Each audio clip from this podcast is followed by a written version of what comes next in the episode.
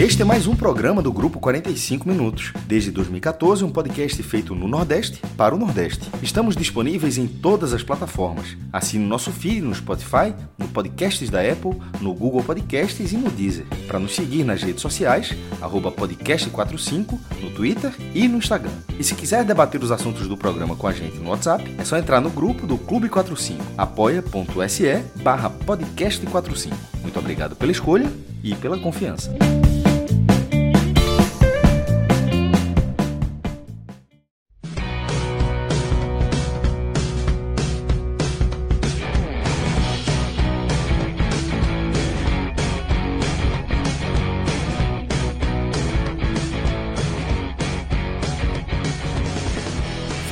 Galera, Celso Shigami por aqui. A gente tá prestes a começar mais um programa, tá? Aqui do grupo 45 Minutos.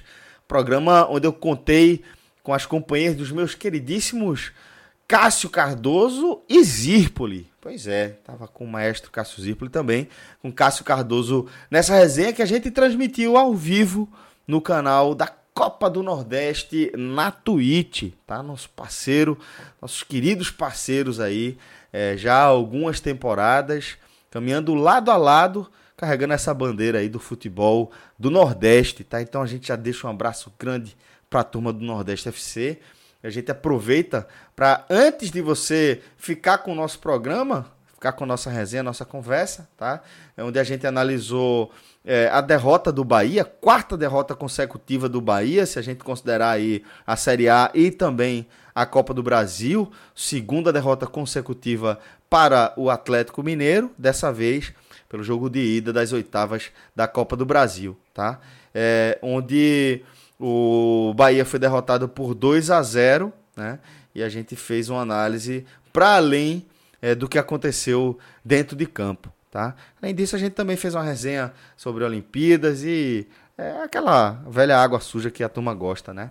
Então, antes de vocês seguirem com o programa, só mais uma dica aqui para vocês do nosso parceiro, o Bet Nacional. Lá no Bet Nacional você encontra simplesmente as melhores odds do mercado, velho. Pô, isso é um negócio que para mim faz toda a diferença. Afinal de contas, é, é sempre importante você considerar quem está te pagando mais pelo teu palpite na hora de você definir é, o site de aposta que você vai escolher. Então, fica aí para vocês essa dica, tá? O nosso parceiro Bet Nacional, parceiraço do 45 Minutos também há alguns anos, uma galera em que a gente deposita total confiança é, e onde vocês vão encontrar é, todas as condições possíveis para você fazer seu jogo com segurança e com o melhor retorno possível, tá? Inclusive lá, todas as facilidades você vai encontrar, inclusive depósito automático ali via Pix. Basta você mandar aquele Pix lá que é, o, o crédito cai na hora na sua conta. E a gente lembra também que quem utilizar o nosso voucher, podcast 45, conta com a condição exclusiva, velho.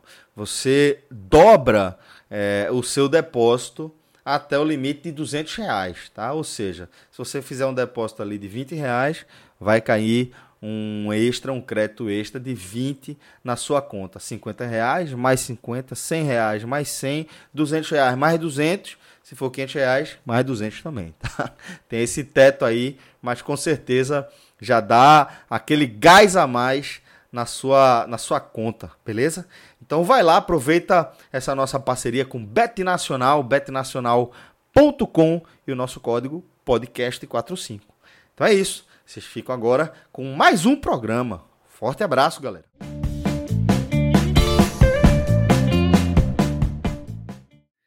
Olá, galera! Começando mais um Telecast. Eu sou o Celso Shigami e estou aqui com os meus queridíssimos irmãos, velho, meus Cássios Cardoso e Zirpoli. O maestro Cássio Zirpoli falando direto de seu é, acolhimento na sua, na sua Chateau de Gravatar. Chateau, porra, mandou benzaço, velho. Veja, como eu tô assistindo, é foda, velho. Porra. Como eu tô assistindo aos poucos, eu tô vendo os Maias, já recomendei na HM, recomendo aqui, os Maias. Isso aqui é uma quinta. Uma quinta. É, quinta, quinta. Ó, quinta, a quinta do Você quer ver o quinta. Passo. Passo é chique demais. Passo, passo, passo, quinta, mas os olhos ah, lá na Sintra. Passo, gravatar, ó. Por falar em uma passo. Quinta, uma quinta. Por falar em passo, estava ouvindo. Fica aqui já, já um, um, um nosso on demand, aquela sessão onde a gente indica, faz algumas indicações e agora meio aleatórias. É, é Cascador falou de passo, e eu vou sugerir aqui é, dois podcasts, tá? Dois episódios de dois podcasts diferentes. É, vou lembrar do primeiro, que é o Modus Operandi, é, que é tocado por, por duas meninas por muito bacanas e elas falam é, de casos sobrenaturais e, e crimes. É, é, uma pegada bem, bem legal, né, de storytelling e também de, de descrição mesmo de eventos. E elas falaram de um episódio chamado Passo da Yatlov, que foi um evento que aconteceu na Rússia com um grupo de é, alpinistas, né, universitários ali, mas histórias reais, histórias reais, né? História, é, alguns, é, a maioria é histórias reais, né? E fala também de alguns é, casos misteriosos. E o outro, pô, Mundo Freak, Mundo Freak Confidencial. É, esse, eles também é, têm um episódio até mais completo também sobre esse, esse passo da Atlove aí. E aí eu lembrei quando Cardoso trouxe. Mas o Maestro falando dessa da, da quinta do, do Maestro, né? No Chateau de Gravatar. Não, Chateau não, Chateau é outra coisa. É, Chateau é... é... Veja só, é, é, é, é, uma, é uma quinta. Muito bom, olha, a gente, a gente tá falando ao vivo na Twitch do nosso parceiro, o Grupo Nordeste FC, tá? É, e a gente acabou de receber uma mensagem muito boa, dizendo que o maestro é um cyber eremita. Né?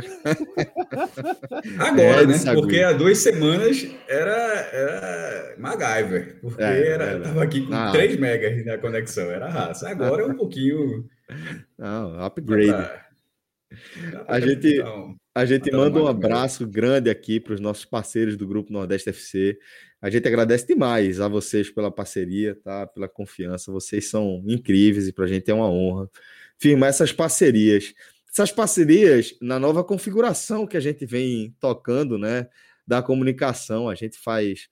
É, a gente toca projetos, né? Onde nossos multiversos eles se interligam ali. Por exemplo, a gente acabou de falar é, aqui o 45 minutos, né, falando da Twitch, essa plataforma absolutamente revolucionária, falando do grupo Nordeste FC, que também faz uma comunicação absolutamente contemporânea, e fazendo esse link aqui com Cássio Cardoso, que está aí é, no coração de um dos maiores ícones da comunicação do, da região Nordeste, certamente, mas da, da comunicação do Brasil, da história da comunicação no Brasil. Né? Ele está falando de um dos estúdios da, do canhão da Rádio Sociedade da Bahia. São 97 anos, desde 1924, né, trazendo aí notícias é, em forma de onda, essa mágica, né, maravilhosa que é o rádio, é, nos 740 AM, né,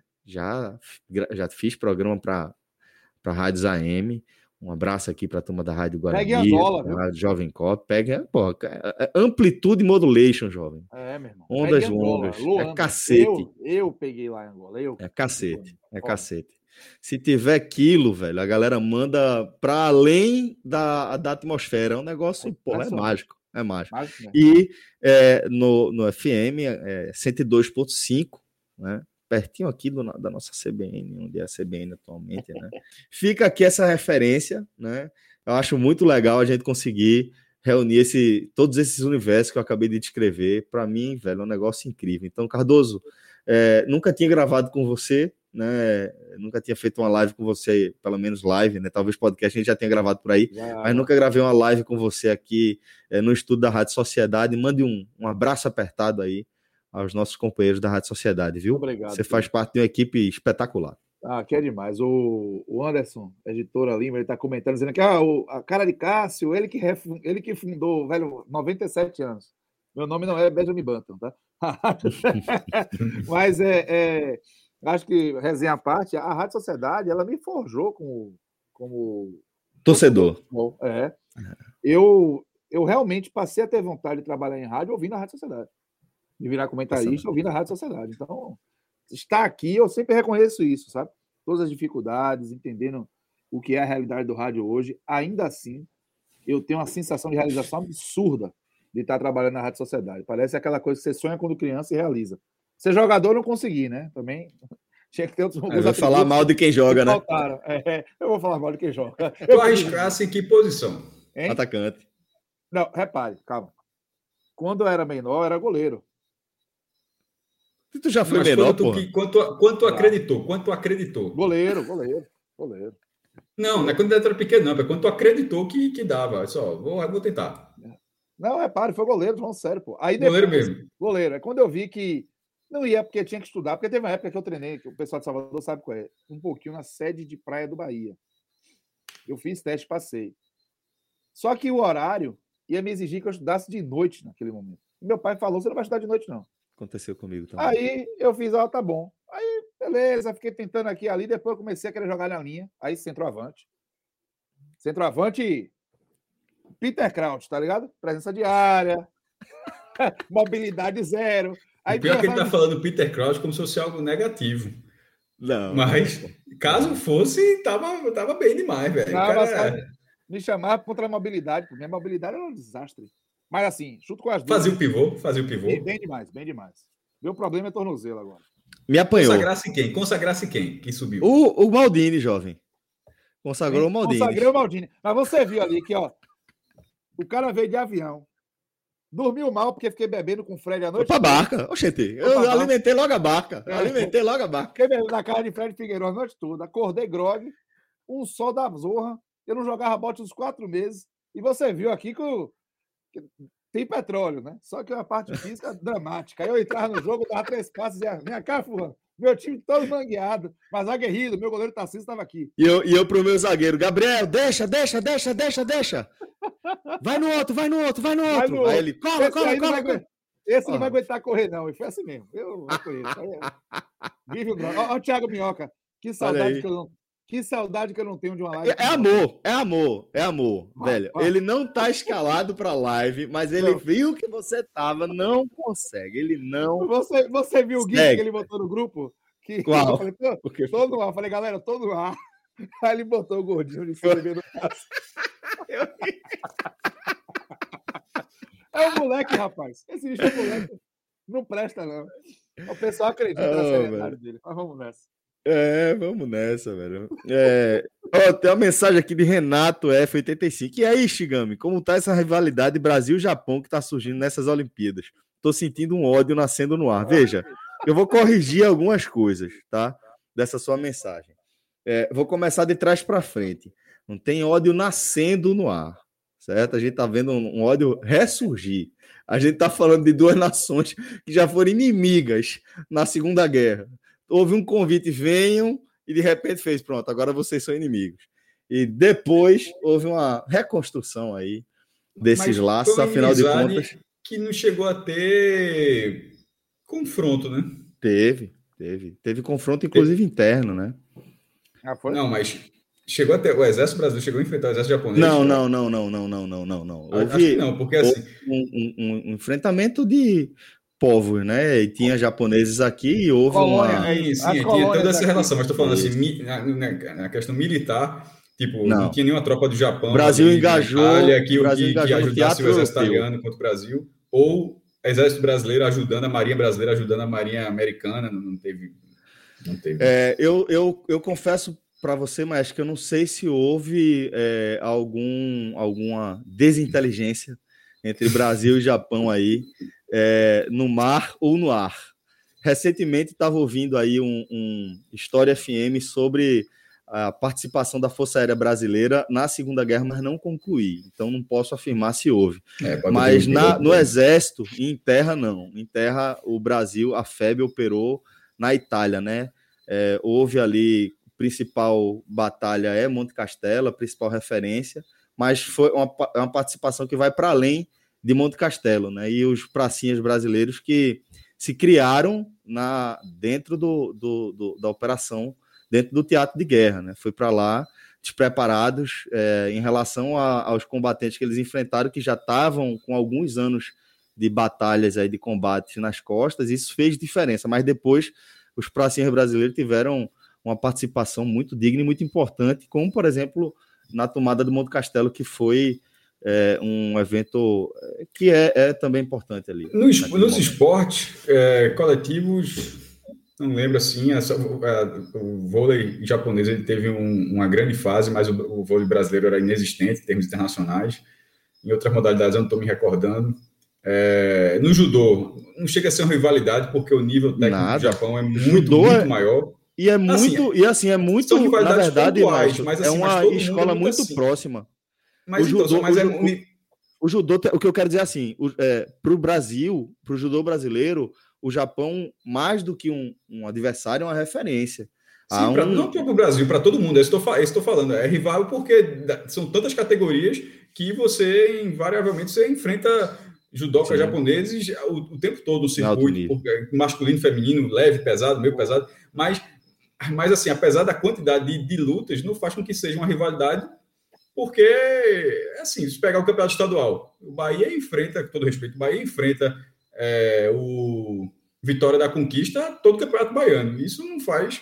E, e eles até decidiram um campeonato, mas isso não transforma eles em rivais. O Vitória da Conquista pode ter seu resultado, mas não faz com que seja rival do Bahia, mesmo dentro uhum. do mesmo cenário. E detalhe, eu até, acho que no, eu até acho que no judô o Brasil é maior do que o Vitória da Conquista. Eu só quis trazer para o nosso futebol aqui uma relação próxima do Sim, sim, sim, sim. Faz, e faz sentido, foi uma boa ilustração, de fato. O, Mas aí. O futebol, o futebol da Olimpíada pode chegar na, na decisão Brasil-Japão, né? Aí não tem vá que aguente, não.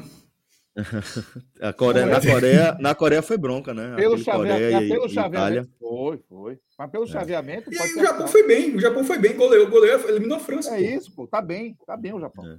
É, eu acho é, que, eu, eu acho, eu acho que a bronca, a, bronca a rivalidade, eu acho que pode dizer que, que há uma rivalidade entre Japão e Brasil a partir do momento que o Brasil, o brasileiro inventou o carioca, né? Aí a turma se sentiu ofendida pelo lado de lá. Pô, que sushi é esse, velho? Pô, meteu, meteu cream cheese aí na parada, velho, pô. É, aí, aí ofendeu mesmo. Eu vi esse meme, mas assim, esse, esse é o meme que não consegue me alcançar porque eu nunca gostei de sushi. Então, assim, no, no fim, nunca. É impressionante. Eu, eu, eu, gosto, eu, sei, eu sei que estou errado. Eu sei que estou errado. Todo mundo gosta que eu conheço. Eu gosto e eu gosto quando tem creme X. Tô, todo é. mundo que eu conheço gosta. Eu sou a única pessoa. Ô, ô Maestro, você gosta de batata frita? Demais. Ah, eu não conheço. A única, o único, a única comida que eu nunca vi alguém dizer que não gosta é batata frita. É, batata frita é, é verdade. Batata frita. É Mas sobre, Sobre. sobre salvou, é... salvou Matt Damon lá em Marte, né, meu irmão? É assim. Salvou, salvou, salvou. sem óleo, sem óleo. Salvou. É fryer, pô. Agora o seguinte, é, sobre é, rivalidade. um air um air Salvava. porque, porque, ele, porque tinha, ele comeu, ele comeu durante acho, dois anos, né? Assim, ele, é, era cozida e semi-cozida, assim. Um airfryerzinho ali teria resolvido a vida do cara, meu irmão. Demais. Foi... Demais. Mas é isso. Bom, acho que bom é... foi uma ficção, né? Que bom. que bom. Que foi um filme de ficção. É, velho, vamos embora, vamos começar aqui, vamos abrir aqui a nossa pauta. Ah, eu não é... quero falar disso, não. Pô. A gente volta a falar de amenidade daqui a pouco. Então, até para ficar certeza, até para deixar, para encurtar a traulitada lá no Mineirão, nem foi uma traulitada, mas vai abordar sobre isso. Depois do jogo, a gente fala, além da Olimpíada, sobre a neve no Alfredo Jaconi, certo? Só para já estar tá na, na pauta da gente, a gente massa, porque é, é algo muito curioso, e, enfim, aí a gente troca. Mas vamos primeiro desse jogo de, de Painho, cuja tabela o ajuda a curto prazo. A partir de agora, é verdade. Mas o Bahia, que vem aí de, de uma sequência porra, complicada, né? São quatro derrotas consecutivas, somando é, os dois confrontos com o Atlético Mineiro, sendo um em 360 pela... minutos. 11 gols em 360 minutos. E mas... nenhum gol marcado. Exatamente. Exatamente. Vive um drama, essa é a realidade é, a fase do Bahia, assim, a fase do Bahia, ela é, casou das, das situações de esfarelamento, vamos chamar assim, de time titular, né, com três saídas. Uma não foi permanente, tanto que voltou hoje, foi o Daniel. E, e a outra, as outras duas, sim, graves, Juninho e, e Tassiano. Elas casaram um momento em que o Bahia pegou a sequência mais difícil do brasileiro até aqui, sabe? Acho que esse ponto ele é sensível para intensificar a insegurança que esse momento traz. O, o Bahia ele fez um, mais um jogo contra o Atlético Mineiro em que foi ali bem próximo do seu limite, né? É, os jogadores de frente não foram bem, mas assim, a proposta que o Dado Cavalcante mandou a campo, ela foi uma proposta adequada. O Bahia se comportou razoavelmente bem. Teve mudanças, a gente vai falar delas em relação ao jogo de domingo, time titular. Mas do outro lado tinha Hulk do mesmo jeito que tinha domingo. E ele fez uma belíssima jogada. Givanildo. O Atlético Mineiro está chamando ele agora de Givanildo. Givanildo. E é, o Bahia tem seus erros por causa dos seus limites. Então, como o Jonas errou na. Quando o Jonas, errou na, na saída de, de bola no domingo, o Daniel errou hoje. Parecia uma repetição, parecia uma, uma cápsula do tempo. A gente tinha voltado, mesma trave, mesma barra, 1 a 0 jogo morno. E hoje, esse jogo morno, ele, é, vamos dizer assim, seria útil ao Bahia tirar a velocidade do jogo durante 1 a 0 para o Atlético Mineiro era útil ao Bahia, porque é Copa do Brasil. Você traz o jogo aqui para Feira de Santana, é outra realidade, é outra conversa. O Atlético segue favorito, mas você está vivo. Então, assim, o, erro do, do, domínio do Daniel, ele conseguiu ser mais danoso do que o que jorou 2 a 0 do, do, do Brasileirão por conta disso. Mas é, acabou 2 a 0 o Atlético confirmou o time, o Atlético não jogou, não teve brilho. Foi um time que fez uma partida absolutamente burocrática, e, e resolveu, resolveu mesmo assim. Foi muito superior, assim, do ponto de vista de eficiência, não na dinâmica do jogo. Mas o Bahia toda vez tentava acelerar, esbarrava na falta de qualidade. E isso, claro que preocupa o torcedor. Pra você ter ideia, o EC Bahia Números é um perfil. É, ele é, parece filho de Cássio Zirpoli, porque ele é cheio de informação insana, né? Inclusive, ele relacionou uma vez medalha. Já falei com ele por DM. Já até, já até o cara. É, claro, claro que você já falou com ele. Você, você não foi. Não, e, e, e, eu achei muito curioso. Uma que. Cara, foi uma, uma relação. O Bahia nunca venceu num dia que o Brasil. Isso. É, isso é doença, pô. Isso é maluco. É, um, um dia que choveu enquanto a seleção brasileira ganhou. Um negócio é. assim, completamente aleatório, assim, tá ligado? Eu falei, ele... e aí, nessa lógica. Ele, ele, do tipo. ele trouxe mais um tabu chato pra caramba, né? Desde 1968 que o Bahia não perde quatro jogos seguidos sem fazer gol. Ó, essa estatística não é uma estatística. Não é, não, não é.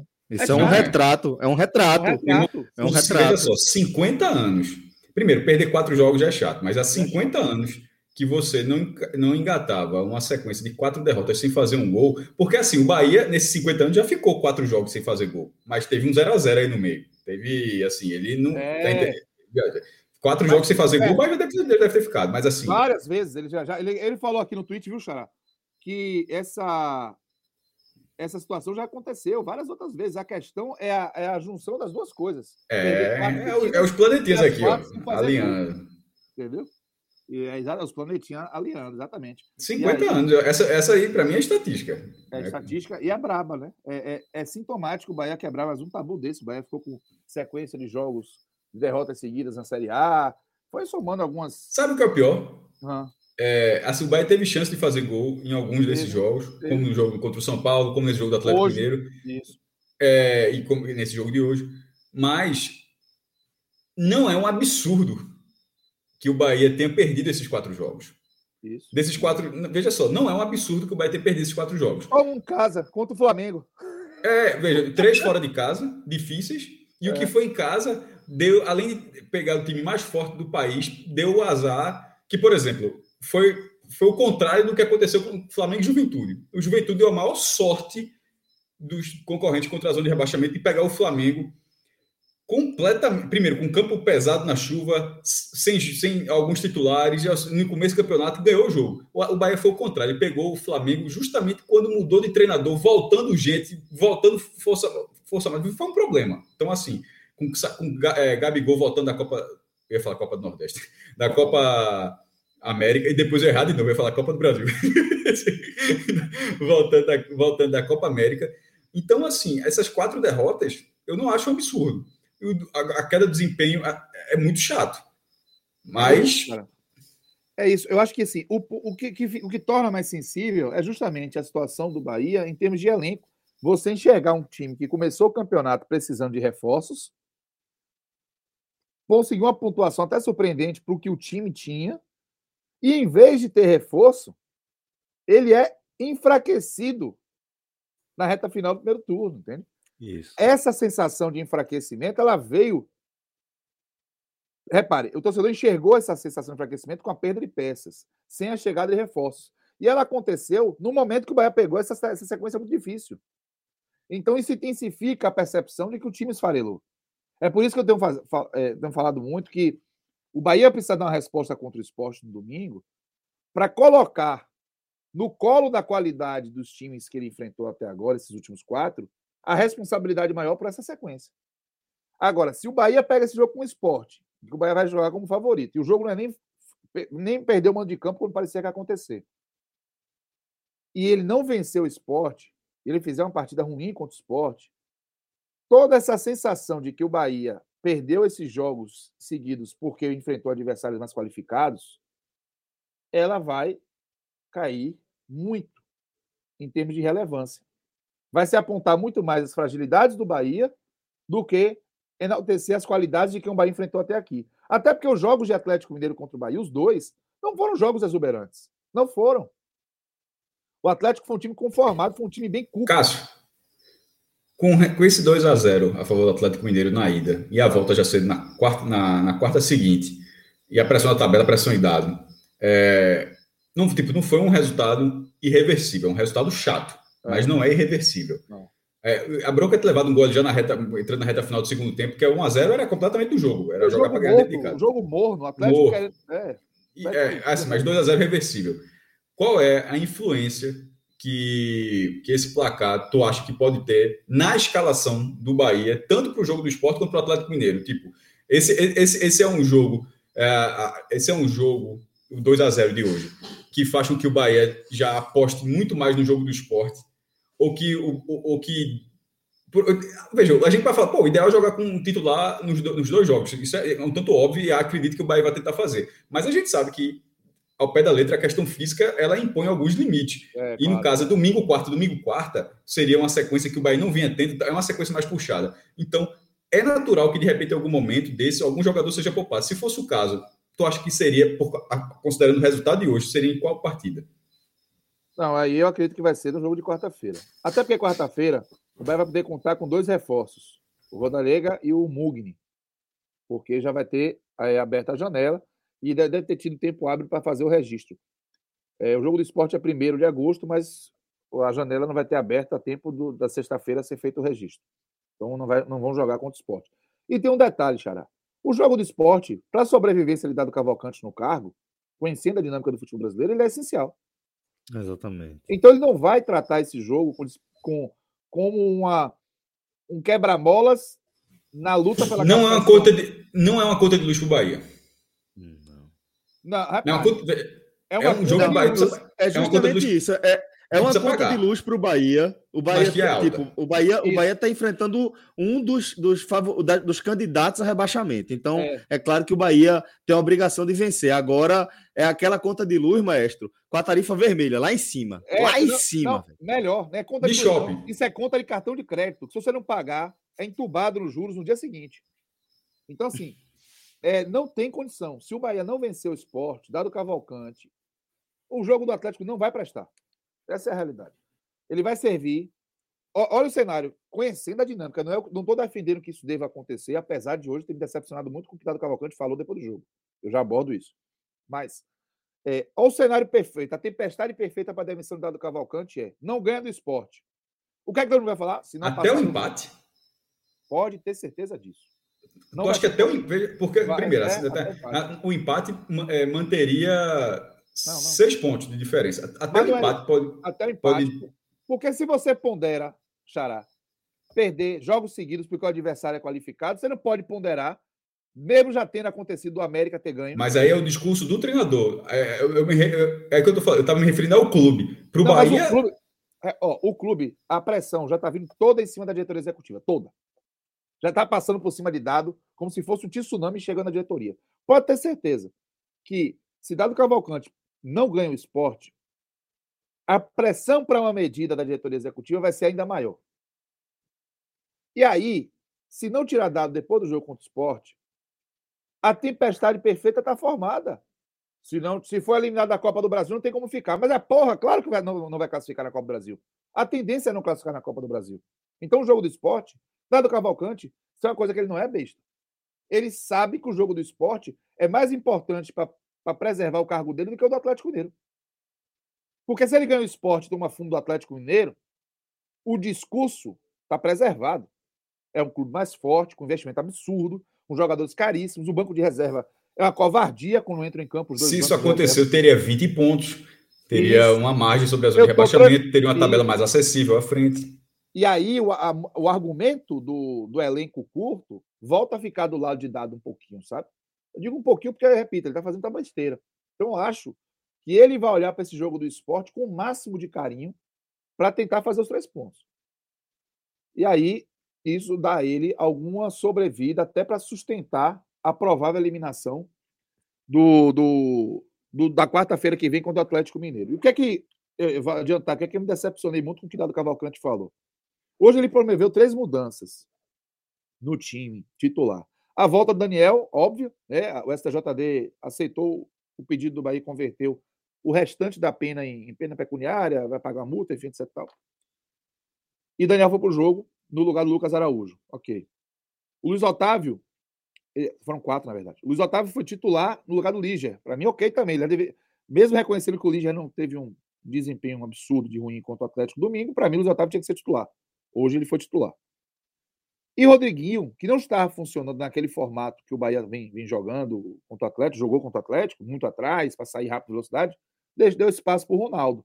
O Bahia não teve o Michael Douglas, porque já jogou na Copa do Brasil contra o Botafogo, pelo ABC, melhor dizendo. E, com isso, é, não tinha o melhor jogador entre os piores, desculpa a expressão, que tem no seu banco de reserva para fazer a função, porque o Oscar Ruiz o Bahia não encontra com o Oscar Ruiz, infelizmente. E aí, o Ronaldo, que é do time de transição, que é mais até centroavante, ele foi escalado e que se comportou bem, tá? Para o que o Bahia precisava, se comportou bem. Uma pena que ele foi preciosista, podia ter feito um belo gol, ou ter participado de maneira relevante de um belo gol, se ele rola para o Matheus Bahia fazer 1x0 para o Bahia logo no início, ali na cara do Everson. Mas perdeu. Ok, eu acho que é mais importante observar como foi o comportamento dele no time e o comportamento do time com ele. A própria jogada foi uma boa jogada. Ele tira. Ele, ele, tira. Acho que foi Alonso muito, que ele deu conta. Foi Alonso, né? tirou muito bem no lance. A finalização, é, ele, ele tentou, inteligente, que ele deu de bico, inclusive no lado oposto de Everson, que acho que defende com, com o pé. Com o pé. Mas, assim, faltou. Faltou fazer o gol, velho, naquela condição. É, e faltou um pouco mais de força no chute também, assim, não dá. Eu não sei se você viu, o Matheus Bahia estava muito. Sim, na muito esquerda. Muito é, mas eu, eu, eu, eu, quis complementar, que você falou justamente, você falou da, que ele poderia ter tocado, a barra ficaria bem aberta. E, mas na própria finalização dele, eu não condeno ele não ter tocado, porque a, a situação dele era claríssima para fazer o gol. É, Agora, tem que fazer. É, é, é, o ônus, é o ônus. E, e, até porque depois daquelas oportunidades, o Bahia teve mais oportunidades. Assim, tu vai continuar ainda, né, Cássio? Daqui a pouco eu falo das oportunidades ah, do Bahia. Não, beleza, é isso. Mas só para continuar, o que é para falar dessas mudanças. E aí ele também botou o Danilo Fernandes de titular no lugar do Matheus Teixeira. Aí, assim, o Danilo Fernandes não jogava uma partida desde março. Duas partidas que ele jogou em março. Antes de março, ele não jogava desde 2020. Ele vem mal. O Danilo Fernandes estava tão mal no, no Internacional que o Inter emprestou ele na reta final do contrato. E o Inter, quando o Marcelo Lomba caiu de rendimento, colocou o Daniel, que já se mostrou um goleiro inseguro, à frente do Danilo Fernandes. Aí o Danilo Fernandes chega com o histórico do Danilo Fernandes, que é respeitável. E aí, velho, é o problema da contratação que eu falo. O Bahia não aguenta a coceira de ter um medalhão no banco. E eu tinha esperança que o Dário Cavalcante tentasse é, quebrar um pouquinho esse paradigma dentro do time, do clube. De dar ao time a opção de quem está melhor. O Matheus Teixeira preservou o dado no cargo, porra. Esse dado Cavalcante leva fumo na Copa do Nordeste, não sei como é que ia ser a para sustentar ele, não. Quem botou o Bahia na, na, com a mão na taça do Nordeste foi o Matheus Teixeira. Então, é, o cara não está preparado para assumir responsabilidades? Que porra é essa? Aí o Dário Cavalcante tirou. Eu fiquei naquela. Foi lesão? Foi o quê? O Matheus Teixeira sentiu o baque? O cara está querendo dar uma preservada? Quem vai vir? Fiquei cismado com isso. Aí o Dário Cavalcante, depois do jogo, na entrevista coletiva, ele fala que tirou o. botou o Danilo Fernandes de titular, porque O, o Danilo Fernandes é mais experiente, uma voz ativa no vestiário. E que conversou com o Matheus Teixeira sobre isso. Porra, bicho, eu tô morrendo de vontade de xingar aqui. Porque, na moral, isso é viralatismo, porra. Foi a mesma lógica que botou Anderson titular do Bahia tomando gol infantil. Dado Cavalcante sustentou Douglas com essa mesma lógica, falhando de forma indecente. Douglas falhava de forma indecente no, no Bahia. Vai ganhar a titularidade de Marcelo Carneiro, Juventude, vai. Mas pro Bahia era titular, pô. Então, Dário Cavalcante lançou essa, velho. Meteu essa carta patética. É patético isso. Você falar que é um goleiro que tem liderança, voz ativa. O cara tem que ter futebol. O Danilo Fernandes, eu não acho que o, o Danilo Fernandes é, tem qualquer responsabilidade, peso maior no que aconteceu hoje com o Bahia. Ele não fez nada de, de excepcional. Mas o primeiro gol muito difícil de pegar, o segundo gol teve um desvio na perna do Luiz Otávio ali. Eu acho que foi bom que não foi o Matheus Teixeira que tomou aquele gol, porque aí sim, do jeito que a coisa tá, eu disse, ó, falhou de novo o menino. É, é, é. é entendeu? Porque eu fico, o que é que eu fico imaginando assim? Vamos pegar as duas histórias, tá? A história de Matheus Teixeira no Bahia e a história de Danilo Fernandes chegando no Bahia. Troque os nomes. Troca os nomes. Tá chegando um goleiro que não joga desde março e que antes de março não jogava não sei quanto tempo, que era o terceiro reserva do Internacional. Você tem aqui um goleiro que ganhou a Copa do Nordeste defendendo um pênalti na semifinal e na final, ajudando o time a reverter cenários desfavoráveis e que no início do Campeonato Brasileiro fez parte de um time que fez uma pontuação muito melhor do que se imaginava, principalmente com o elenco que tinha. Se esse, Danilo, se esse goleiro Danilo Fernandes ele ia perder a condição de titular para Matheus Teixeira? Não vai nem fudendo, pô. É um complexo de vira-lata. Impressionante. Mas tu acha que já foi uma mudança definitiva de cara? Ele falou, pô. Ele falou. Ele falou. Entendeu? Veja só, é, eu, eu, eu, entendo o que você está falando, mas eu acho que a contratação do Danilo Fernandes, ele contratou um titular. Ele contratou um titular mas aí beleza, é contrato titular, o cara já chega. Não, mas, é, não, é, mas aquela coisa, ele contratou um titular e é sempre um problema a transição, porque na questão de goleiro, que obviamente é só uma posição, o outro tem que dar margem. E talvez Matheus ele não tivesse dado essa margem. Essa tem é a questão. Muita gente questionando que o Matheus Teixeira tomou gol, que, que falhou em lance. Mas na moral, é porque tem a sombra. É o que eu falo, rapaz. Eu, rapaz, desculpa eu conheço meu gado. Eu sabia que a chegada do Danilo Fernandes ia virar uma pica, desculpa a expressão, para Matheus Teixeira. Matheus Teixeira não ia ter mais paz. Do mesmo jeito que quando o Fernandão chegou, virou um problema para Anderson Moreira, que se viu obrigado a, boca, a botar Fernandão, parecendo um tanque de guerra em campo. E naquele caso, a aposta em Fernandão foi perdida. Claro, porra. E Danilo Fernandes hoje não fez nada excepcional. Nada, nada, nada, nada, nada. Nem reposição ele fez direito. Aí o Dado Cavalcante pega essa carta e joga.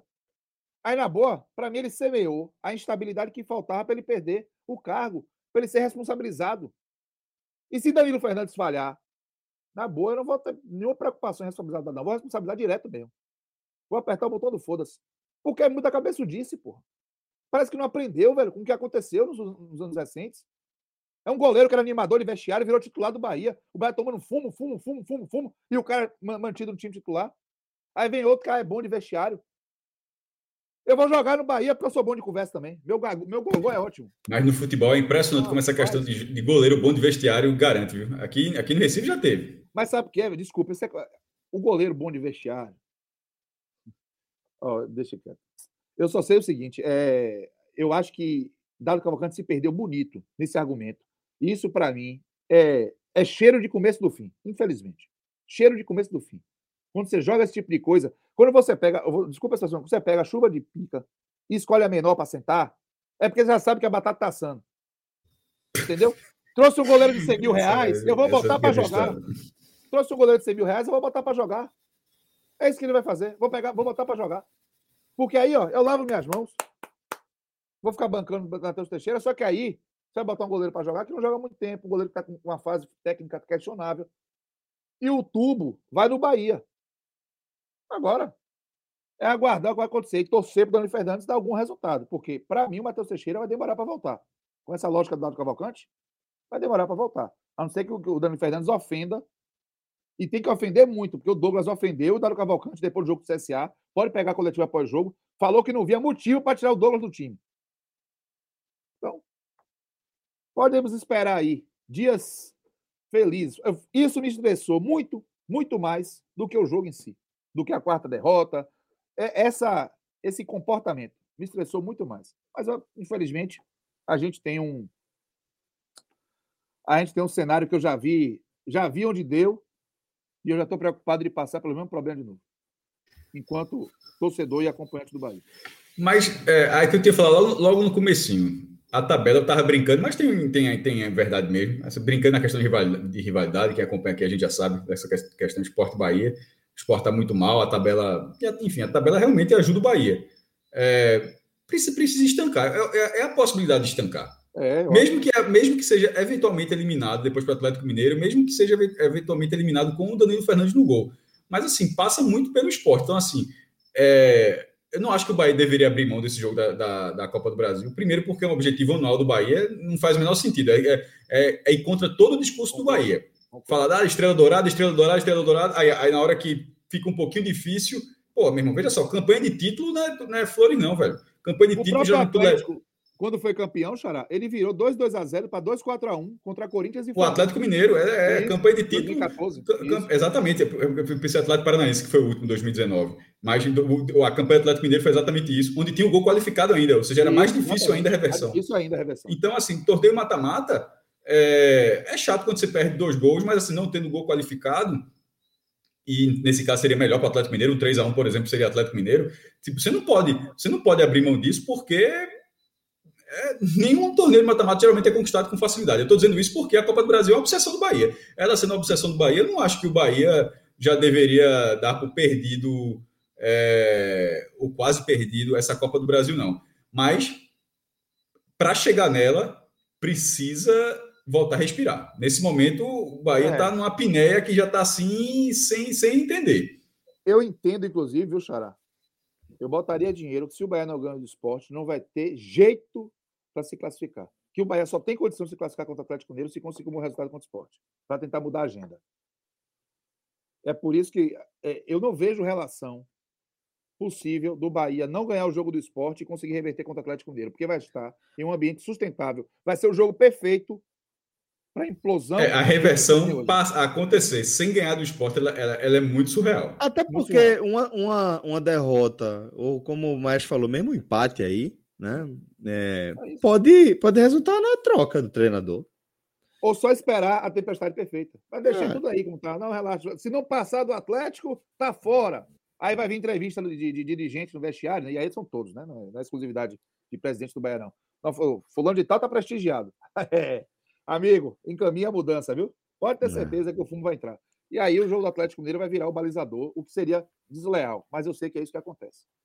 Então, meio que. que é, é, é porque, de fato, você imaginar é, a troca do treinador né, três dias antes de uma decisão de Copa do Brasil ali, né, de, de vaga né, de Copa do Brasil contra o Atlético Mineiro, num cenário difícil, porém reversível, como o Cássio destacou, como o Maestro destacou, também pode não ser uma decisão das mais acertadas, né?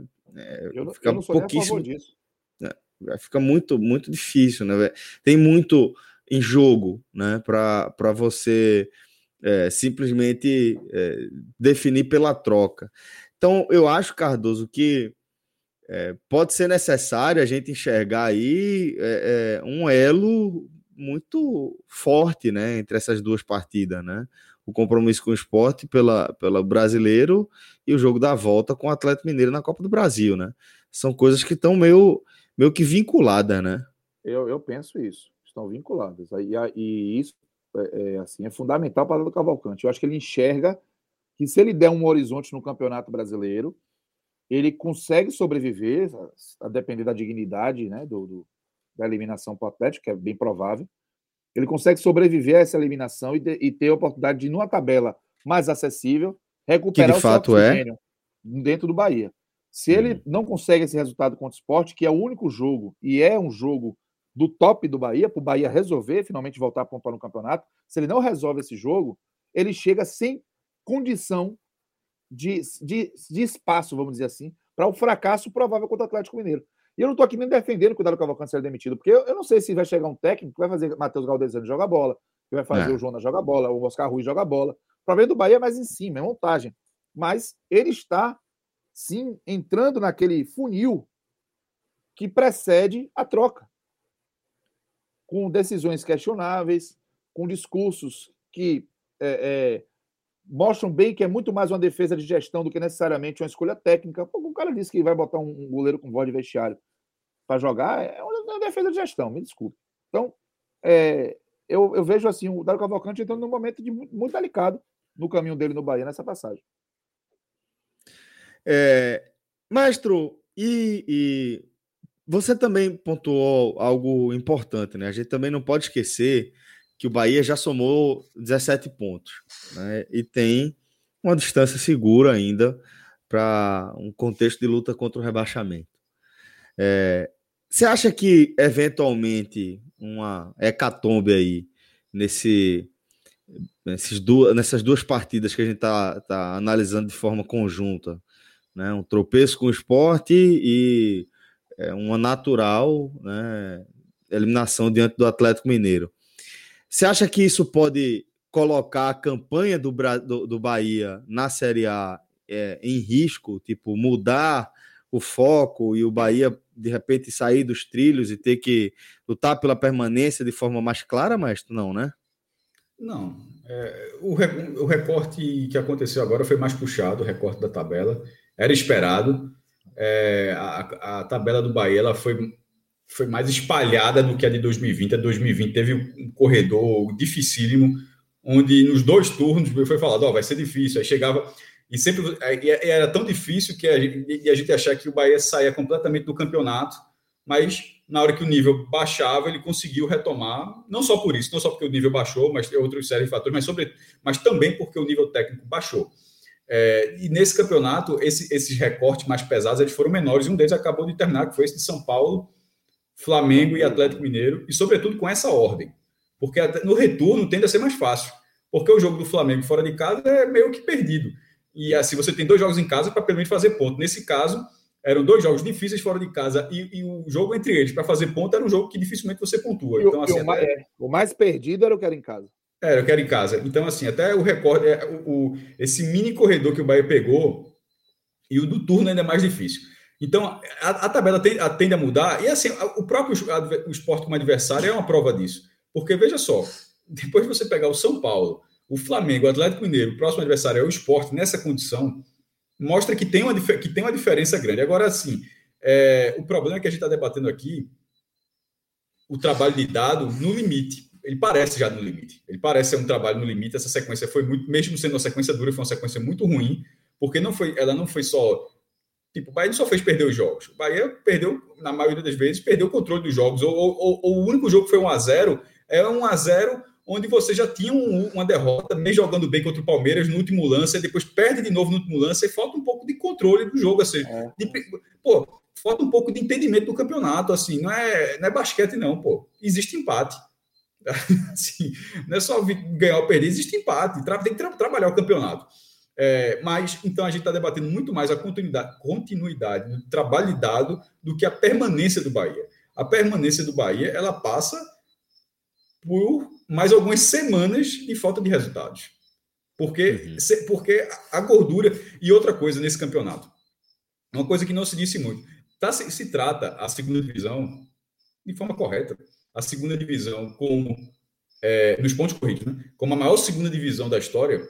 Para isso acontecer, é porque a primeira divisão não é uma das maiores da história. Certo?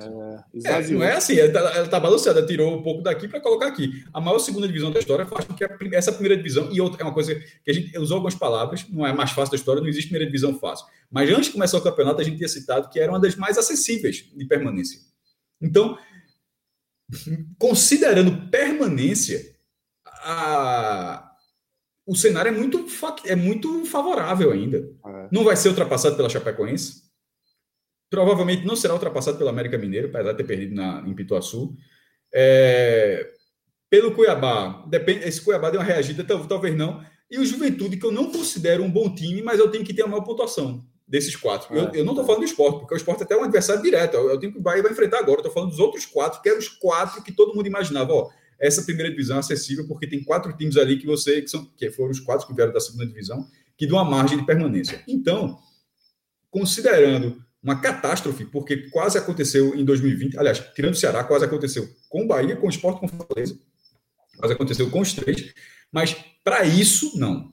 Eu não consigo, mesmo que o Bahia, mesmo que perca, mesmo que perca do esporte, mesmo que seja na pelo Atlético, mesmo que troque dado, mesmo que passe ainda mais umas duas semanas ainda sem pontuar, a margem é boa e os, e os concorrentes eles estão muito abaixo. Eles estão muito abaixo, uma coisa que não costuma ser, não costuma ser dessa forma. De vez em quando costuma ter um adversário muito abaixo. Dessa vez tem muita gente muito abaixo, tem uma, tem uma zona de rebaixamento já, já ali. É, então, a, a, crise do Bahia, ela, ela é no comando técnico, mas eu acho ela pontual. Eu não acho ela definitiva, Celso, em relação a, ao, ao final da campanha do Bahia. Isso, a gente não está tá definindo agora se é, essa semana não vai definir a 38ª é, rodada do Bahia. Exatamente, concordo. Eu concordo plenamente com o que você está falando. O, a questão é que a gente vive o futebol brasileiro sempre só o amanhã, né? Você não olha para frente.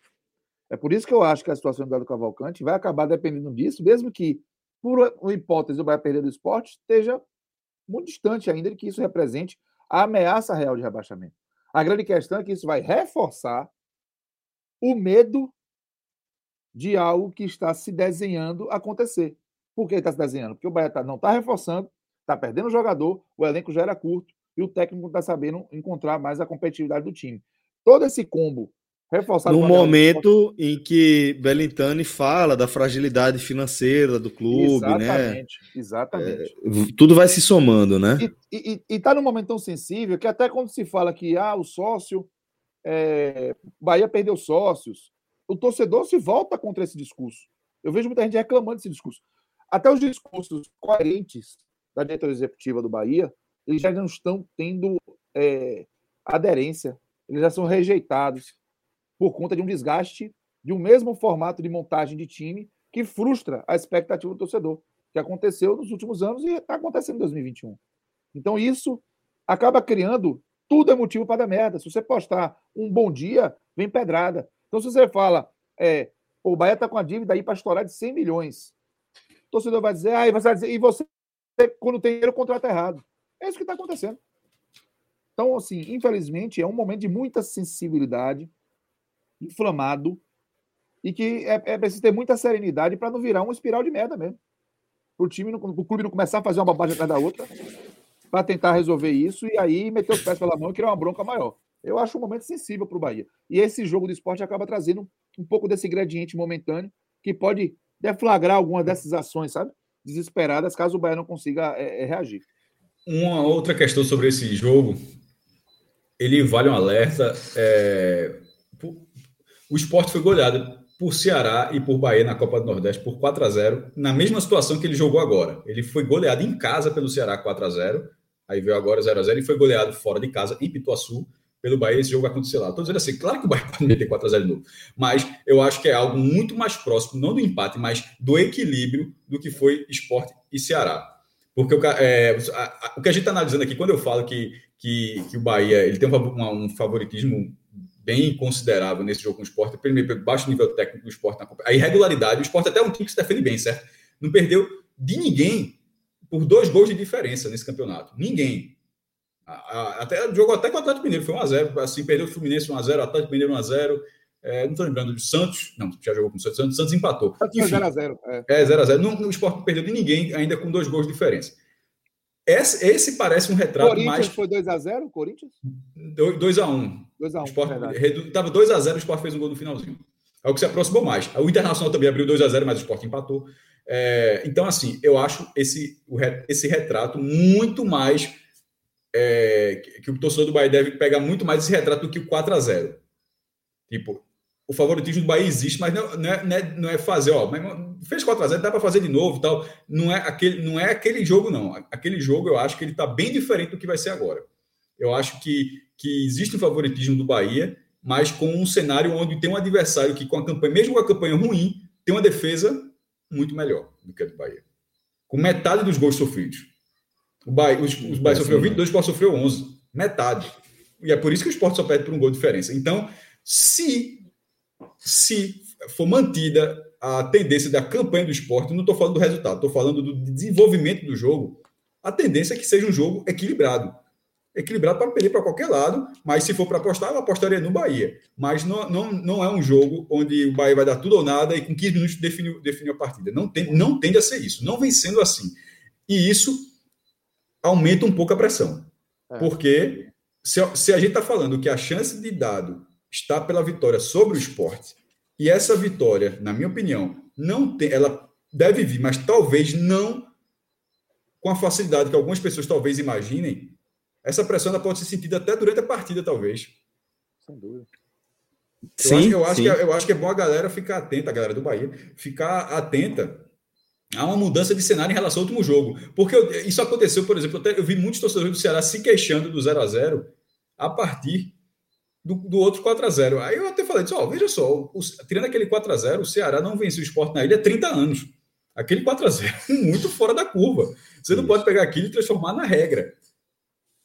E, e, e, o próprio Bahia Esporte, nos últimos anos do Campeonato Brasileiro, tem sido equilibrado. Tem sido. É... Ah, não tem nem sido equilibrado, viu? tem perdido. Tá, tá até mais para o esporte, perdido, na verdade. Bahia, tem, Bahia não ganha do esporte na Série A de 2018.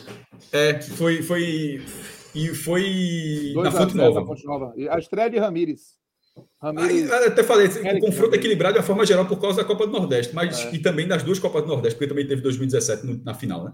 Mas se você pegar só o recorte brasileiro, na verdade, as últimas edições fizeram com que um confronto que era de uma disparidade gigantesca em relação a, favor do Bahia, nesse momento seja 12 a 10. O Bahia tendo vantagem, mas assim, o Bahia tem um dobro de vitórias do esporte. E hoje está 12 a 10, o que é. E curiosamente, curiosamente maestro, é, em temporadas onde o Bahia teve bem acima do esporte, né, tecnicamente.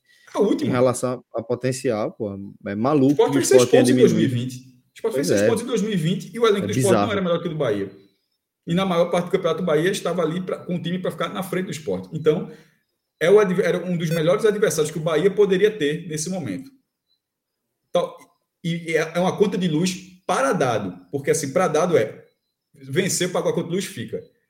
Para o Bahia, como clube, por isso que até quando o Cássio Cardoso estava falando isso, até falei assim, é dado ou Bahia, o dado ou clube, porque são duas coisas diferentes. Para o clube, não é uma conta de luz. É um jogo acessível. Conta de luz foi quando é. Talvez nesse momento pegar a Chapecoense em casa. E depende do time ainda. É, já é uma virtual rebaixada de fato, né? É, bom, Cardoso, vamos amarrar aqui, vamos falar é, pela última vez aqui desse. É, dessa derrota do, do, do Bahia diante do Atlético Mineiro, né? É, dessa vez pela Copa do Brasil, e vamos agora analisar os destaques individuais. Tá? Queria que você ficasse à vontade aí para trazer no formato que você desejar, os destaques positivos e negativos aí. Ah, tranquilo. E aí eu faço, eu faço até rápido, assim. Acho que. É, eu não acho que o, o, o, jogo do Bahia foi um jogo vergonhoso, não, tá? Tá longe disso. Então, acho que tem, assim, destaques positivos tem destaques negativos. É, para mim, o German Conte fez um bom jogo, o zagueiro central. O, o Matheus Bahia fez um bom jogo. Também vou botar como destaque. E eu vou botar como destaque também, lá, o Ronaldo, porque apesar de ter perdido o gol, ele, eu vou botar dois jogadores que falharam em lances-chave, né? E pelos melhores momentos, o torcedor vai dizer como é que bota esses caras como os melhores. Eu vou botar o Daniel e vou botar o Ronaldo. Eles de fato falharam em lances-chaves, é, isso é, é, inegável. Mas ah, talvez até diante da, do cenário que estava o Bahia em termos de desenvolvimento de um jogo ofensivo mais qualificado, a, a, entrada dos dois no time deu outra dinâmica. E o Bahia, em muitos momentos, conseguiu controlar a posse da bola de um jeito que não conseguia ser o Daniel e deixou o jogo mais tranquilo, quebrou a velocidade do jogo e era importante para o Bahia isso. E o Ronaldo conseguiu propor a transição ofensiva do Bahia de um jeito, e a transição ofensiva e a transição defensiva, de um jeito que o Rodrigo não tem condição física de fazer hoje. E o Ronaldo ainda ajudou, é, criou a chance boa, é, tentou alguns lances ofensivos. Então, assim, eu vou botar esses quatro: Matheus Bahia, o German Conte, o, o Ronaldo e, e o Daniel. Destaques negativos, eu vou ficar com o Jonas. É, não foi bem, acabou saindo no segundo tempo. O Lucas Araújo entrou, pouco acrescentou também.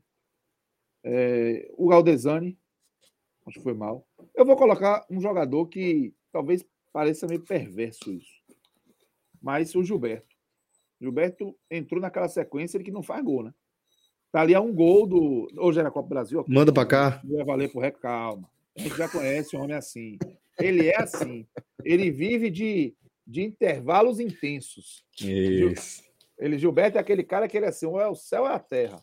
Então ele vai, pega uma sequência que ele faz gol, quatro, cinco jogos seguidos. Daqui a pouco um passo em ato de 10. É um negócio assustador, que isso acontece com frequência. Ele já está cinco jogos sem fazer gol.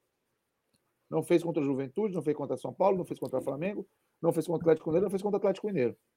Então ele já está aí no hiato. O último foi contra o Chapecoense. Então ele vive isso. E, é, e aí é o Bahia, assim. Foi Gilberto... alcançado por Matheus Peixoto nessa é, na artilharia, exatamente. Eu acho que não precisa, não precisa nem mandar para enfrentar o esporte. Eu acho desnecessário. Dá é... para poupar o jogador. Eu, eu, dá para recuperar o ritmo, o, o, o, físico aí. Tem que pensar a longo prazo, companheiro. Tem que... É, Foca na ele, Copa ele... do Brasil. Foca na Copa do Brasil. Deixa deixa, deixa Sheba. Sheba, descansa, o... Sheba. O, o, Gosto, velho, quando, quando, eu, quando eu vou, ah. vou pegar, quando eu vou pegar um time que tem Gilberto no ataque, eu já fico logo cariado, já fico. Não, e, e assim, ele, ele precisa muito recuperar a confiança por conta das características dele, velho. Então, tem que ter um pênalti para ele bater, tem que, pelo amor de Deus, né, bater bem, tem que fazer um gol, nem que seja no bambo. chutando de fora da área. É, para virar a chave. Ele hoje conseguiu até um bom chute, mas eu vou botar o Gilberto nesse bolo por isso. E aí eu vou botar o Galdesani, que entrou e pelo amor de Deus também. Uhum. É, o pior de todos hoje foi o Dário Cavalcante pelo discurso, na boa.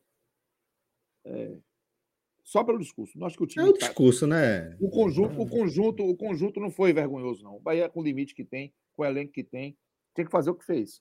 Mas aí a qualidade fez diferença. Não, não aproveitou quando teve a chance, errou e tomou fundo. Mas é, pô, o discurso encampado foi um discurso decepcionante, foi dramático mesmo. Aí ele vai, vai tomar esse, essa cornetada também. Bom, é, mas se você tiver algo mais a acrescentar do jogo Bahia, você pode ficar à vontade para trazer. Mas o que eu queria perguntar para você de verdade aí é sobre essa essa é, cena inusitada, né, que a gente viu no Alfredo Jacone é, com neve no treino do, do Juventude. Né? Olha só, velho. Olha, fantástico. Né? Olha essa essa foto para quem para quem está acompanhando a gente em podcast, é, a gente está vendo aí a foto do Alfredo Jacone, velho, é Rússia. Isso não foi, isso não foi, isso não foi madrugada. Alfredo isso, Jakonovski. É, é, isso, é, isso aí foi no horário de jogo. Se tivesse é, quarta-feira hoje, se fosse o horário do Campeonato Brasileiro, teria tido o jogo nesse campo. Assim, porque isso é, tipo, poderia ter, ter sido um, é, caído neve em Caxias do Sul de madrugada, não foi o caso, caiu durante o dia, começou durante o dia e a tarde toda. Treino é, foi o suficiente para deixar o campo nevou também no estádio é, o Centenário, né, do, do, Caxias. Pela foto que o, a, o, rival do Caxias colocou, não sei se vocês têm uma foto mais atualizada, mas é, nevou menos, até porque tem isso, né? Neve do Brasil, é, geralmente, tipo, tá nevando em Caxias do Sul, significa que tá nevando em todos os bairros de Caxias do Sul, não. É, não, necessari não necessariamente. Em Curitiba, acho que foi 2012, 2013, quando nevou, depois de 35 anos, não nevava três décadas não nevava em Curitiba, e quando nevou, nevou só em alguns bairros. E aí até a Gazeta do Povo lá, enfim, o jornal teve que correr para achar o bairro certo, porque caiu para o bairro errado, não caiu neve, não ia ter a foto. Então a galera teve que ir para o bairro certo. Então, nesse caso de Caxias do Sul, nevou na, na, na, na região do estado Alfredo Jaconi, e teria sido algo assim muito inusitado. O pessoal já me perguntou se já teve jogo do Campeonato Brasileiro Jogar é, com a bola laranja, mas já pensou? É isso que quer dizer, tem, tem bola laranja no Campeonato Brasileiro? Veja só, vai ter não tem. Não, veja tem, tem. A Nike tem bola laranja, ele tem que colocar uma de última hora. Talvez a, a, a bola que foi homenagem à, a, a bola rosa também poderia. Ia ter que dar um jeito. Não, porque limpar neve ia ser, talvez fosse mais trabalhoso. É, isso aqui sem contar que pode continuar caindo neve durante o jogo. Então você tem que ter uma bola rosa. Mas o pessoal me perguntou se já tinha tido um jogo assim. Veja só, eu não vou afirmar que não teve, mas eu não tenho esse conhecimento. Já, mas já teve jogo no Brasil debaixo de neve. Em, no Rio Grande do Sul também, mas não foi em Caxias do Sul, foi em Bento Gonçalves, em 1979. Esportivo, que é o clube de Bento Gonçalves. Acho, se não me engano, o nome do estádio, acho que é Estádio da Montanha, acho que é esse o nome. Contra o Grêmio, no Campeonato Gaúcho. E é fantástico essa a gente tá vendo aqui nas lives na é foto, é um negócio isso. muito maluco. É, e foi 0 a 0 o jogo. Tem imagem, tem. É, é, Tem mais no YouTube do, do, do jogo em 1970, 1979. O jogo aconteceu com o campo já branco de neve e com a neve caindo forte durante o jogo. Forte. Tipo, não era floquinho, não, meu amigo. Era assim, negócio impressionante. O jogo terminou 0 a 0 Esse jogo ficou o jogo conhecido como Jogo da Neve. É, e é um caso bem famoso lá no Rio Grande do Sul, a ponto, pô, já quase 40, mais de 40 anos e não tem um outro registro. Poderia ter tido esse. Aí, aí, porra, o Grêmio de Paulo né? César Caju. Olha, olha a quantidade de neve durante o jogo. Isso não é não. Abaixo de neve. Tirou cardão. Olha a quantidade, pô. Ó, o público desse jogo foi 3.900 pagantes. Ah, mas esse negócio de bola. É. Brincadeira. Rapaz, minha produção é brincadeira, velho. Tem, é foda, tem, tem, José Passini, que é o Botafoguense que acompanha a gente, tem perguntado e tem colocado esse vídeo. Eu acho que é, é o mesmo, mesmo vídeo que eu tinha colocado no YouTube. É, deve ser, foi, apareceu lá no destaque na busca de Rodrigo. Muito louco, pô. E esse é, o, é um jogo é muito famoso lá no Rio Grande, no, no Rio Grande do Sul. E o, veja só, o campo ficou branco durante a partida. O do Juventude poderia ter começado dessa forma. Teria sido muito louco. Agora, é, é hostil. Isso é mando em campo. Aí é mando, é mando em é campo. Pode, mesmo sem público. É, aí, mas aí, mestre, é o que eu digo, velho. Tem, é, a, equivalência, a equivalência é o esporte começar a mandar jogo de uma hora da tarde, 11 horas da manhã. Não, e como já é, fizeram uma vez, né? Não, aqui já é. colocaram uma vez assim, uma bizarrice. É, já teve jogo aqui no verão, no, no, no início dessas ideias, acho, acho que ela é 2006, 2007, meteram o jogo de 11 da manhã na Série B, Náutico Sport estava na Série B, então acho que 2004, acho, é, e meteram uma bizarrice dessa de 11 da manhã aqui.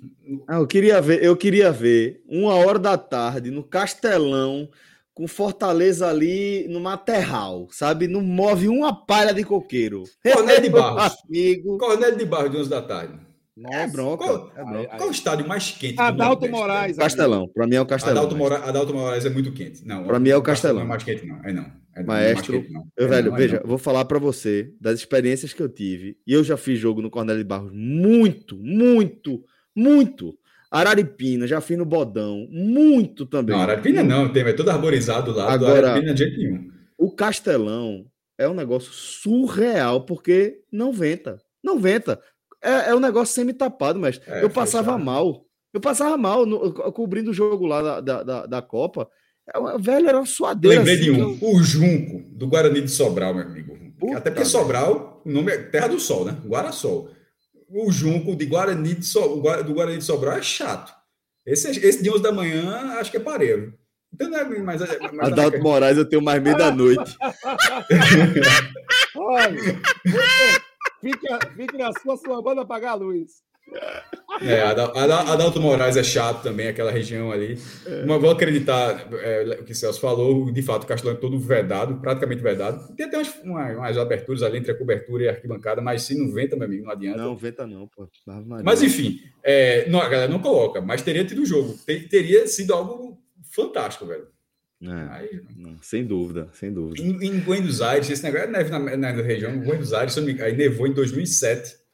É, eu vi, eu, eu, eu tava de férias, foi a primeira vez que, que eu viajei assim, tipo, bancando assim, sem ser com os pais e tal. Eu fiquei. Aí, aí eu fiz essa, eu fiz essa, essa viagem, passei uma, uma semana lá. É, fui com um amigo meu, Valtinho, e não sei se foi uma semana depois, dez, um pouco tempo depois, aí eu já acho que já tinha voltado. É, aí saiu uma notícia que nevando em Buenos Aires. E sempre me chamou a atenção, nunca esqueci. Porque foi um pouquinho, um pouco depois dessa viagem, ou um pouco, já acabei de me recordo mais, mas deve ter sido um pouco depois, e não nevava em Buenos Aires há 90 anos. Aí eu encontrei o Valtinho e disse, porra, meu, que azar. é, 90 anos que não nevava em Buenos Aires assim. É, e, foi mais ou menos na, na, na, época, foi muito curto, foi uma neve muito, muito rápida também que aconteceu. Enfim, no Brasil tem disso, velho. É, é pouquinho, é. mas jogo não tem, jogo não tem, não. É, por sorte. Dessa vez, por sorte, tava no horário. Era horário, tava no horário de jogo, só não aconteceu. O tamanho do Brasil, né, velho? A gente vai ver de absolutamente tudo, velho. A gente vai ver.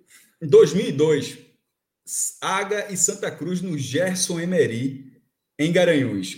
O jogo foi paralisado.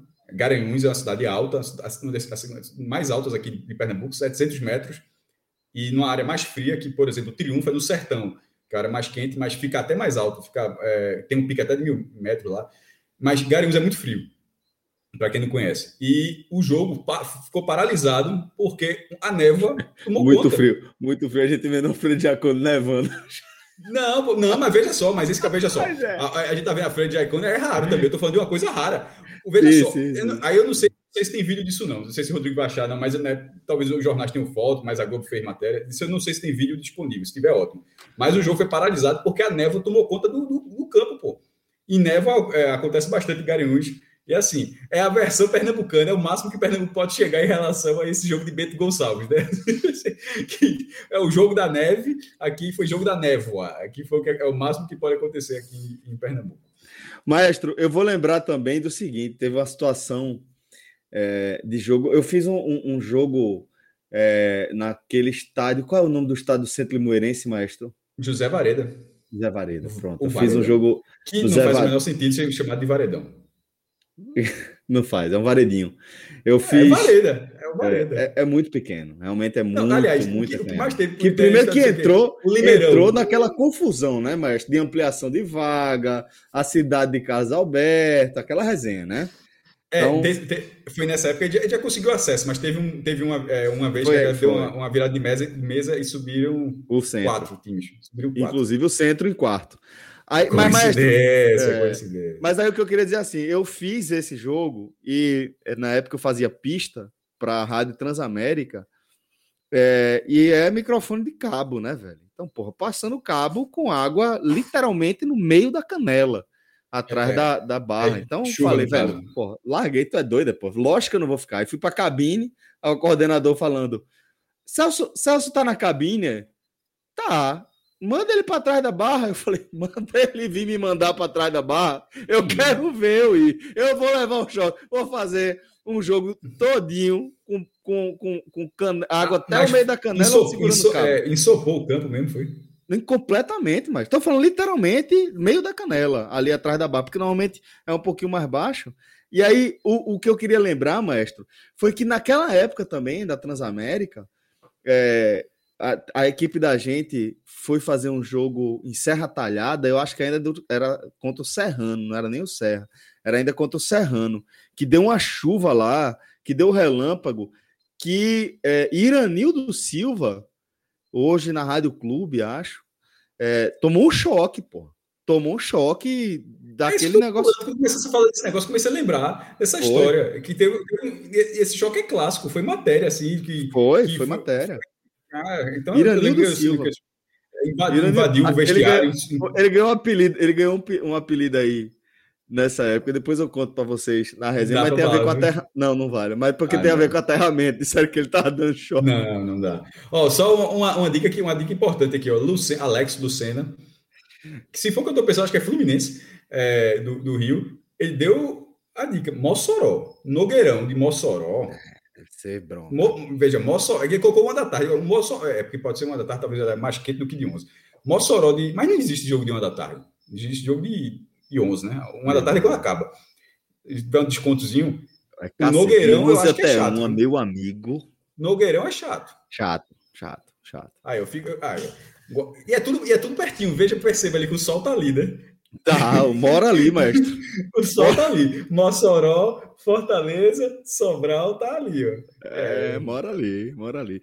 JP dizendo aí. JP que, porra, agora, velho, ó. Lolá! JP, porra. JP tá uma, uma moral, velho. Mas tá jogando aí a carta dele. A turma já jogou futebol americano lá de, de uma a duas horas. A turma não é ele, né? Ou assim, ele não jogou. Ele tava instruindo quem tava jogando. Ele tava ali, ó. Ó, JP, pra cima da turma, velho. Eu não vou nem falar sobre o jogou, porque já deu muita confusão. Eu não, eu não toco mais nessa modalidade, não.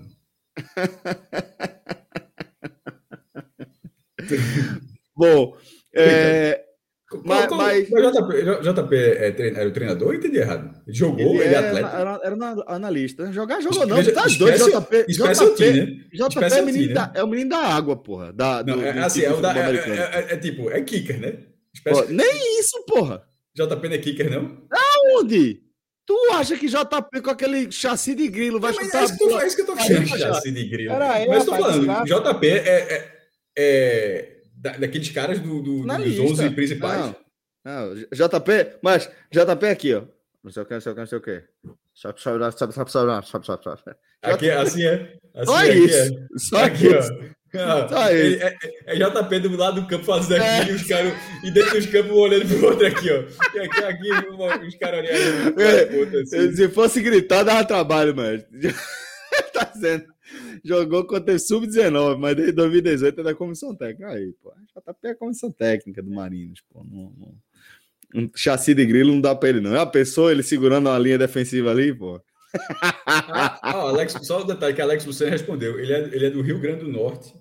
Só que o pai dele é tricolor, não do Bahia, do Fluminense, e ele acabou. Então é isso mesmo, acertei. É, Fluminense. Cara que acompanha a gente aí. Um abraço. Um abraço, um abraço. É... Para todo mundo que está aqui nesse fuso horário ainda, viu? Isso. Ó, oh, é, é, se vocês tiverem algo mais a acrescentar aí do Alfredo Giacone, fica à vontade. Mas eu queria falar rapidamente aqui de Olimpíadas. Tá? Oh, meu Deus. Deu, derrota ah. sentida que aconteceu. Viu? Opa, tô oh. dizendo que 45 medalhas tá nervoso. Deixa eu ver o que é que tá rolando lá. A, derrota, a derrota de Mária foi sentida. E o golpe, já, eu já Mária vi o perdeu, golpe aqui. Foi? Perdeu. E é muito louco, porque eu, pelo golpe, eu acho que ela tinha vencido, mas, mas é, o, o, golpe, enfim, foi da alemã. É um golpe justo, mas na hora da, da na hora da execução da, do, do, golpe, eu achei que fosse dela. Mas acabou sendo da alemã. Pô, e ela vai, pena, disputar né? o, ela vai disputar o bronze, mas pode ser pode, já foi pode duas vezes. E tem. Ela, ela vai estar na repescagem. A, a repescagem são os quatro. Porque judô tem duas medalhas de bronze, né? Uma que é para decisão, terceiro lugar. Olha, 350 medalhas, pô. Ou 350 e... mensagens. Um, um bronze para a decisão terceiro lugar, os eliminados da semifinal, e um bronze que os quatro eliminados das quartas de final competem. Ou seja, eles fazem uma mini semifinal onde o campeão ganha. Uma medalha também. Ganha, um, ganha uma medalha também. É, e agora o judô esse ano tá com a novidade também, né, de, de disputa Equipes. por equipe, né? Vou torcer e... muito para que para que Maria Portela ela, ela consiga essa, essa medalha, velho. Demais, Nossa, eu, eu achei eu achei a derrota dela muito injusta. Muito, pô. É, é porque injusta. Já, eu, eu, tô na oitava Olimpíada. Eu não, eu não, sou juiz de judô, não, mas eu, sabe que é meu, minha, querendo ou não, brincando um pouquinho, já é a oitava Olimpíada ver na TV, meu amigo. Então já, eu já, já, já dei para decorar o que é vazar, o que é golpe, o que, o que toca, já deu para ver um pouquinho. E, e, e, outra coisa, na hora que a quantidade de gente, pô, Flávio Canto, é, acho que Guilherme, Luciano Corrêa, campeão mundial, medalhista, a quantidade de gente se pronunciando, falando, ó, que isso é golpe golpe, pô. Não, é, é, é, o judô acabou com o Yuko ali na contagem dela, dele, né? Que era a pontuação mais baixa, era que agora Koká, tem Vazari. Yuko, é, Vazari Yuko, isso. Acabou com o Kokai e o Yuko, e agora mantém só o Vazari e o Ipon, dois Vazares representando o Ipon. É, mas é, aquele, aquele movimento ali pega nuca, pescoço e os dois ombros, não tem como você não não considerar ao menos o Vazari ali naquele golpe. Não tem como. E no fim das contas, uma, é, é a forma como terminou, Celso. depois de 10 minutos e cacetada de Golden Score, com as duas atletas procurando a luta, deixa não, terminar ela, a luta. Na hora que ela levou. Não, não, eu não acho que é assim, não acho que poderia ser o deixa terminar, até concordo que poderia. Veja só, quando ela leva, eu vi até um cara, acho que é o repórter, o setorista do UOL da Olimpíada, não estou me recordando o nome dele agora, ele foi colocando por ordem cronológica e o último ato é a punição de, da Portela. A punição não foi injusta. Naquele momento, é, naquele recorte, naquela fração, ela estava com falta de combatividade, tanto que a adversária, a russa, ela conseguiu arriscar golpe quatro vezes seguidas. Então, no judô não é normal que um, um, um lutador faça quatro, a, a, arrisque quatro golpes e o outro nada. Então tem falta de combatividade e ela estava por uma punição. Então essa punição não foi, não foi, eu não acho equivocada.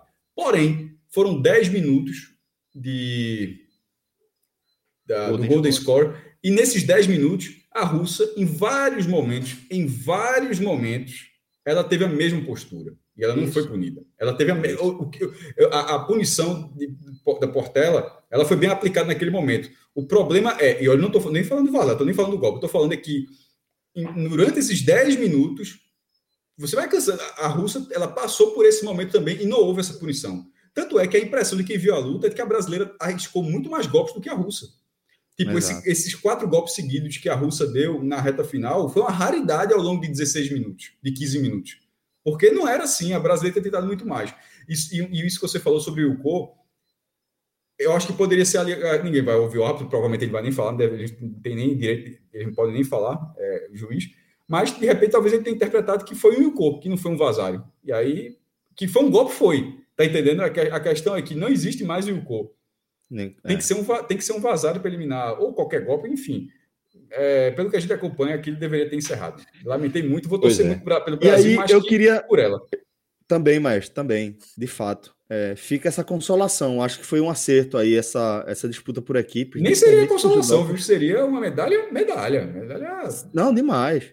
Demais. Eu acho que é bem importante, né? Acho que foi um grande acerto trazer essa competição por equipes que você dá uma chance a mais é, para os atletas que treinam aí um ciclo inteiro e você engaja, né? É um, um, uma modalidade que sempre tem um engajamento alto, é uma modalidade que tem tudo a ver com Olimpíadas, que como gente falou, pô, depois de oito Olimpíadas, a gente já sabe, só de acompanhar as, o judô nas Olimpíadas, você não precisa ver a Mundial, você não precisa ver Pan-Americano, só de, de acompanhar judô nas Olimpíadas, você já tem uma bagagem, pô, porque realmente é das competições, das modalidades mais bacanas que tem para assistir, que trazem mensagens assim, velho, espetaculares, como a da Maria Portela, né? Que depois de 15 minutos de batalha, contra uma, uma guerreira igualmente é, engajada, preparada como a própria Maria Portela, ela, ela sai ali depois de enfrentar dois momentos difíceis, né? Que é a não marcação do ponto, né? E a gente vê que demora para que o VAR tome a sua decisão e assim que o árbitro é, dá o comando de, de Rajme de voltar para a luta ali, é, é, Mara nem pisca. Ela não, não, tipo, pô, que merda, não, mas foi. Não, esquece. Foco total, volta pra luta, cacete e tal, não sei o quê.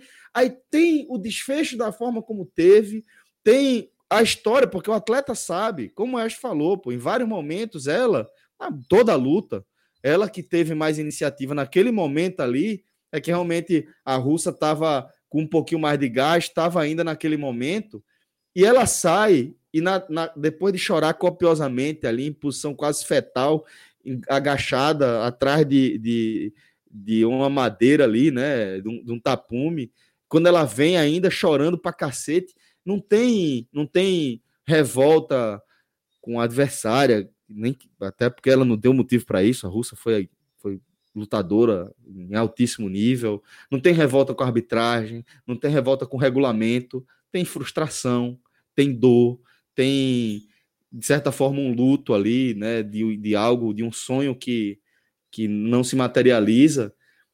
E tem, tipo, me desculpem, eu quero, quero tentar fazer o meu melhor e vamos embora, vamos em frente. Então, acho que essa imagem aí que a gente está acompanhando é uma das imagens das Olimpíadas. É uma das imagens, uma das imagens dos Jogos Olímpicos, não só para os brasileiros, mas para qualquer pessoa que acompanhar essa luta aí integralmente, do começo ao fim, ver esse desfecho aí, vai chegar a essa mesma conclusão. Celso, Maria Portela e, é uma campeã. E, sobre, só retomando rapidinho sobre a questão da, de, de, de, da seleção, da seleção, ela, ela não está sendo inventada na Olimpíada, não, tá? Ela existe na, nos campeonatos mundiais, tá sim, finalmente está sendo, tá sendo implantado no, no, no plano olímpico a disputa a equipe, de, a, equipe. equipe a, seleção, sim, a, sim, a disputa sim. por equipe, seleções é, ela já existia. O Brasil, inclusive já, inclusive, já foi bronze. O Brasil tem chance disso. É, são, três categorias, são três categorias masculinas e três femininas. E uma das categorias femininas vai ser justamente a categoria dela. Podia não ser, porque existem mais do que três categorias é, no masculino e no feminino. Mas será dela. Então o Brasil tem, já, já conquistou a medalha no nível de competição mundial e pode brigar agora nessa estreia, nessa estreia olímpica, que seria uma medalha muito legal. Vai ser, é, eu estou muito, eu tô, eu tô ansioso para ver a disputa por equipes porque, em tese, ah, desculpa, desculpa, você pode ser campeão. Vou falar uma besteira aqui, não tem. Você pode ser campeão perdendo uma luta, tá ligado? Coisa que não acontece na, na prova individual. Você, não existe Exato. nenhum. Tipo, futebol você pode ser campeão perdendo um jogo na primeira fase. O próprio handball que perdeu hoje mais cedo, você pode ir campeão. No judô não tem. O judô, o é campeão necessariamente ganhou todas as lutas. Mas na, no, por equipes, não necessariamente. Exato. Bom, é, a gente vai fechando aqui a nossa resenha, a nossa conversa. Agradeço demais a participação do mestre Cássio Zirpoli, também de Cássio Cardoso. Agradeço também a participação de toda essa audiência massa que acompanha a gente ao vivo, que está acompanhando a gente também aqui como podcast, tá? Vocês são muito legais, são muito especiais aí pra gente, certo? Agradeço demais. Forte abraço, galera. Vamos embora. Até a próxima. Valeu. Valeu. Um abraço. Vamos embora. Tchau, tchau. tchau.